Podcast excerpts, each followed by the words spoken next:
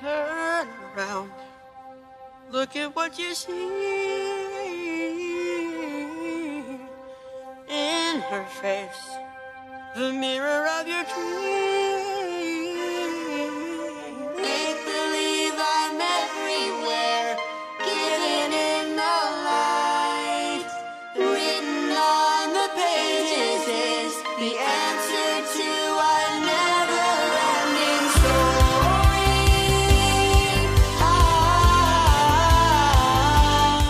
Olá, espero que esteja tudo bem com vocês. Está começando mais um episódio do EAE, seu programa de exposição às escrituras. Hoje, sem muita enrolação, vamos direto para os recados da semana.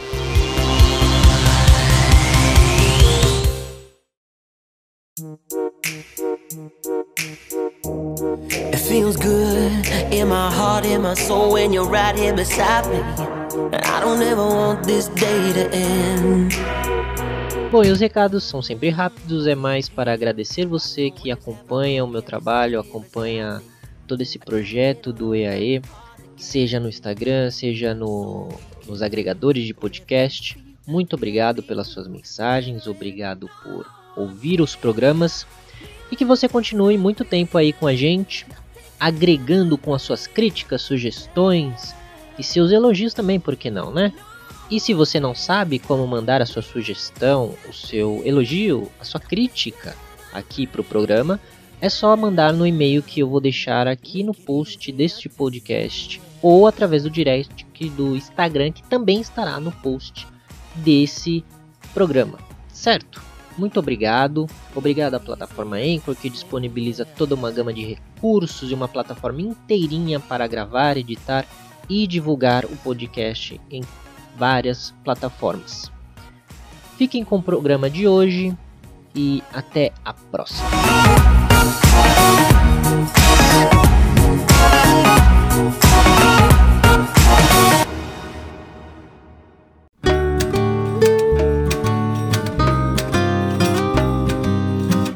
Agora vamos ver a partir do versículo 30 até o último desse capítulo. Vamos ver a última parte, finalmente, deste grande capítulo 5.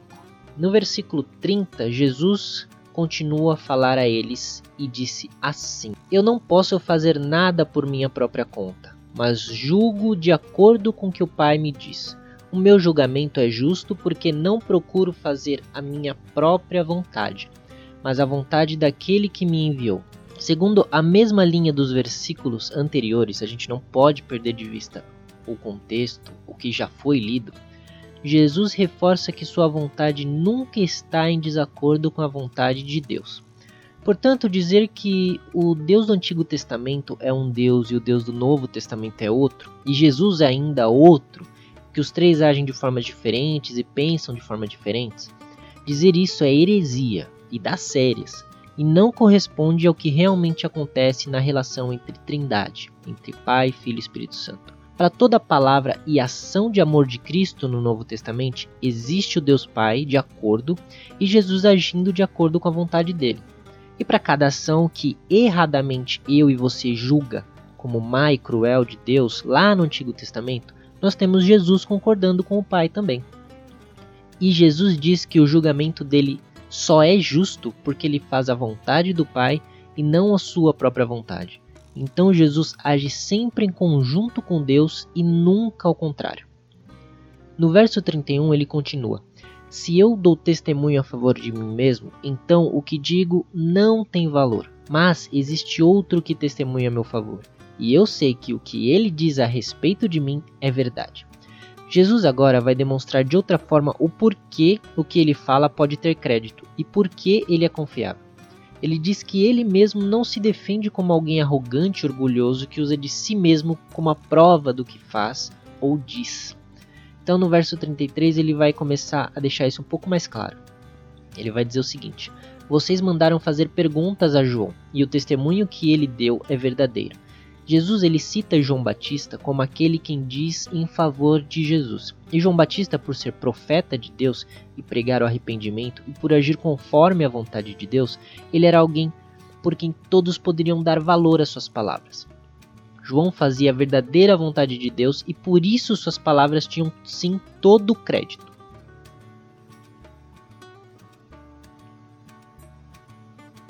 No 34.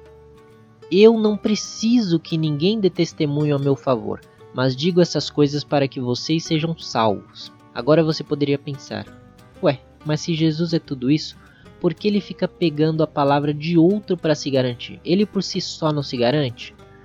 Sabendo disso, ele mesmo diz em seguida que ele não precisa de ninguém falando por ele, mas disse isso para que, através do testemunho de outras pessoas, os outros finalmente levassem em consideração o que ele dizia e aí fossem salvos. Quanto mais pessoas falam ao seu favor, maior a sua credibilidade para as outras pessoas.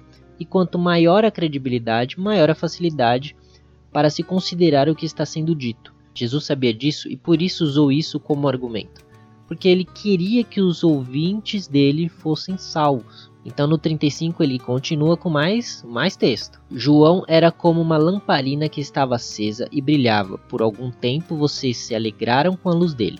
Mas eu tenho um testemunho a meu favor, ainda mais forte do que o que João deu. São as coisas que eu faço, as quais o meu Pai me mandou fazer elas dão testemunho a favor de mim e provam que o Pai me enviou. Também o Pai que me enviou testemunha a meu favor. Vocês nunca ouviram a voz dele, nem viram o seu rosto. Jesus então ele associa João a uma lamparina acesa, o que é o mesmo que dizer que em meio à escuridão do mundo ele trazia luz para alegrar os que estavam à sua volta.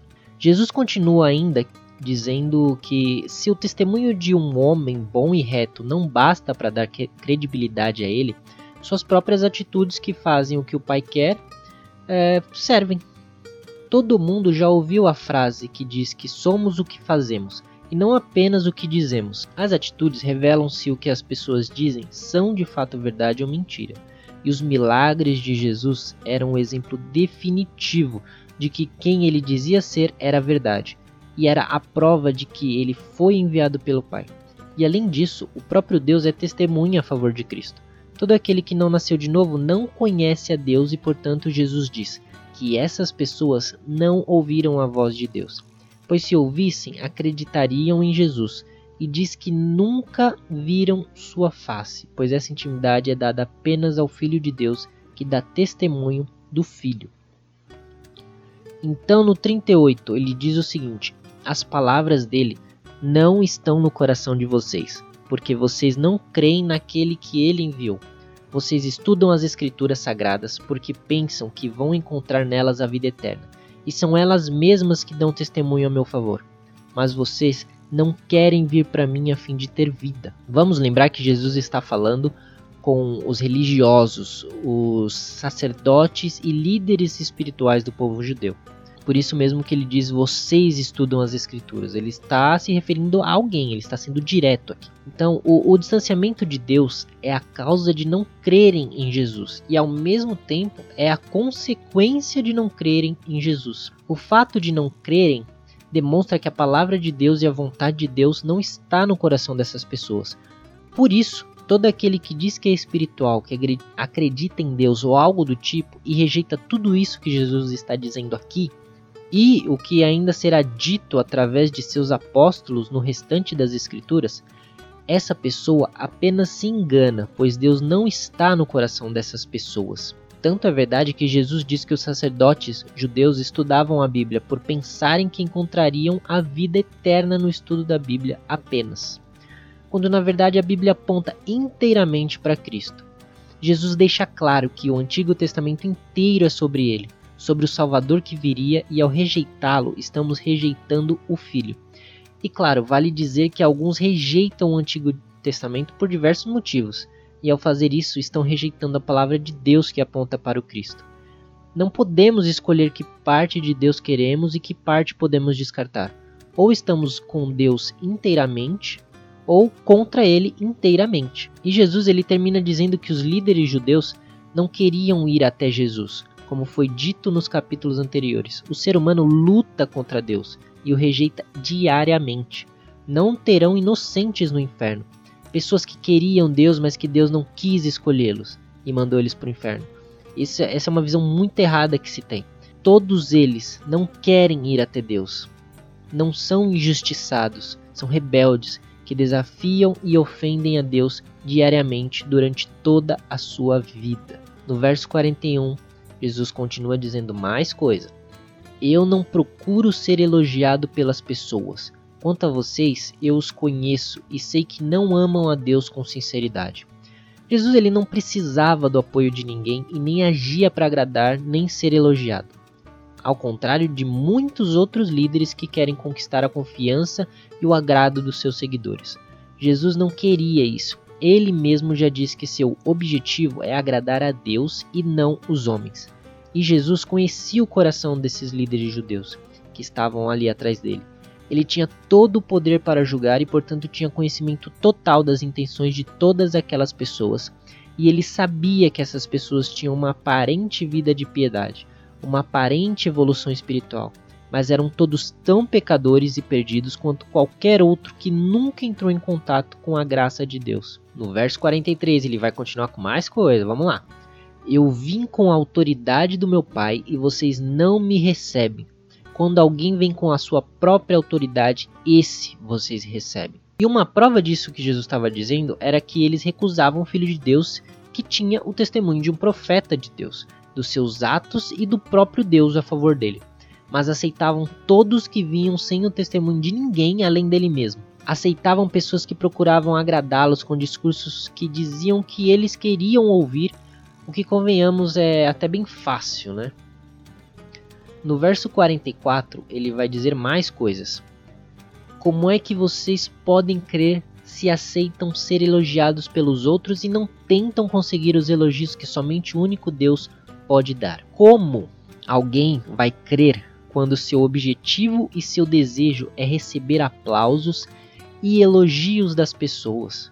Como pode alguém crer quando o que ele busca é ser aprovado por pessoas que são falhas, pecadoras e vivem apenas para agradar a si mesmas. Aquele que crê em Deus não procura agradar a homens, pois sabe que os homens vivem em rebelião contra Deus e, portanto, são inimigos de Deus. Os verdadeiros cristãos sabem que a vontade de Deus muitas vezes irá de encontro ao que os homens querem e desejam, e eles vão ser odiados por conta disso. Jesus vai dizer mais coisas então no 45. A última parte do capítulo, então, Jesus vai dizer o seguinte: Não pensem que sou eu quem vou acusá-los diante do Pai. Quem vai acusá-los é Moisés, que é aquele em quem vocês confiam. Se vocês acreditassem em Moisés, acreditariam também em mim, pois ele escreveu a meu respeito. Mas se vocês não acreditam no que ele escreveu, como vão acreditar no que eu digo? E Jesus termina dizendo que a fé cega na coisa errada é ela mesma que irá atrair essas pessoas. Pois eles acreditavam em Moisés, honravam Moisés e davam uma importância enorme a Moisés, mas não viam o que Moisés falou de Jesus no Antigo Testamento. E em sua fé cega, eles não viam isso, que é muito parecido com muitas pessoas religiosas dos nossos dias. No fim, aquele que eles mais respeitavam iria no fim acusá-los de não dar ouvidos ao que ele dizia.